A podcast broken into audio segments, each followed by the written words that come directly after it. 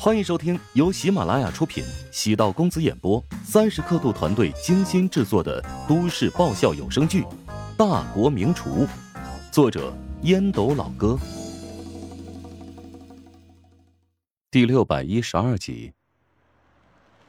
将陶如霜送到家中，帮他提着行李箱。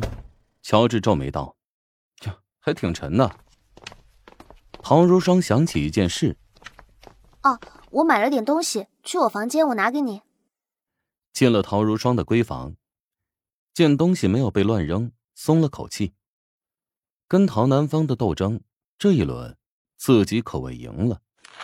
打开行李箱，取出十多样包装精致的盒子，都是给我外甥女买的。陶如霜笑着将盒子里的东西一一介绍，大部分都是保胎安胎的药品。甚至还有孕妇手册。乔治叹气道：“你关心他，为什么不直接给他？给他肚子里的孩子买的，我不想再强调了。”哼，行吧，你和你姐一样，都喜欢口是心非。乔治将东西收拾在袋子里，发现有一个东西好像不太对。主治月经不调？啊，错了，错了，错了。陶如霜红着脸从乔治手中夺了过来，乔治啧啧叹了两声：“粗大胚子。”好了，你现在可以离开了。陶如霜瞪了乔治一眼，言毕，将乔治推出了房间。我怎么把这个药放进袋子里去了？乔治也真够讨厌，看到了难道就不能不说出来吗？弄得我好尴尬。手机震动了一下，他走过去。拿起看了一下，是父亲史嘉诚发来的消息。双双，有病的话要积极治疗啊，不能讳疾忌医啊，更不要自己胡乱吃药。建议你找省医院的老中医老陈看一看啊，中医在这个方面特别有经验，吃中药调理一段时间就能痊愈的。姐夫怎么变成长舌妇一样了？转眼间就将秘密告诉了我爸。陶如霜望着这段文字，五味杂陈。他对自己的身体状况还是有所了解的。这段时间忙于工作，经常要熬夜，生活作息非常混乱。至于生理期，原本就不太规律。父亲对他的关心其实是有温度的。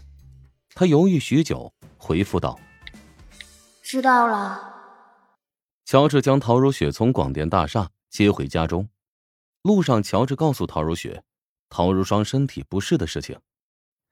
陶如雪回到家中，拿起袋子里的孕妇保养品，微微有些动容，敲开陶如霜的房门。陶如霜见是陶如雪，眼中露出错愕之色。什么事？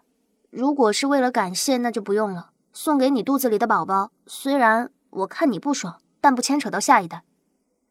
能进去聊几句吗？有什么见不得人的事情，非得进去聊？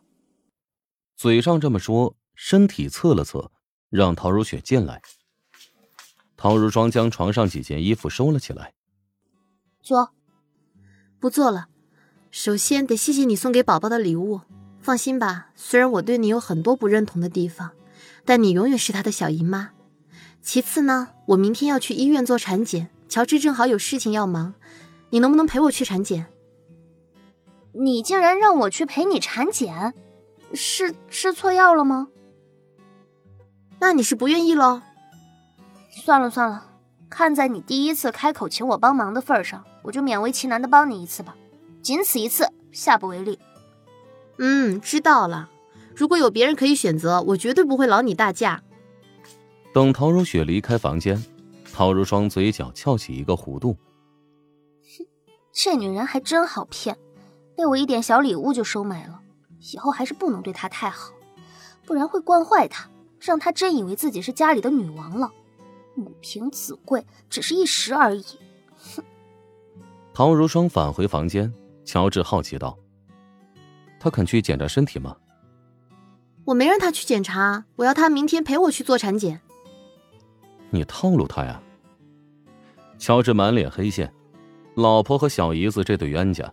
两人碰到一起，戏实在太多，往往让人摸不着头脑。陶如雪摸着下巴笑道：“我对他的性格太了解了。你如果直接跟他说明天陪你去医院检查身体，他肯定会跟我杠上。还不如自己以弱势的身份求他明天陪我去医院，反而会跟着我过去。”乔治额头冒汗，这逆向思维简直炸裂呀！他担心道：“如果明天早上到了医院，他不听你的，该怎么办？”以我妹的性格，木已成舟，不会固执的。如果她真的要逃走，我呢就装作肚子疼，她能不听我摆布？可以呀，换在古代的深宅大院，你绝对是深谙宅斗啊。按照你的口气，还打算三妻四妾？瞎说，换在古代，我也独爱一人。乔治老脸微红，陶如雪望着乔治，心神微动。明明知道男人这么说。百分之九十九是假话，但不知为什么偏偏爱听，听了，内心不胜欣喜。蜷缩在乔治的怀抱里，没过多久便已然入梦。第二天一早，陶如霜开着自己的座驾，载着陶如雪来到了妇科。陶如雪伸出手道：“身份证给我。”做什么？乔治帮你预约了陈鹏杰的专家号，现在咱俩分道扬镳，然后在这儿集合。乔治告诉你了？没错。如果你觉得不好意思，我可以陪你去看医生。哼，你老公还真是个不折不扣的大嘴巴，我真是服气了。他也是为了你好。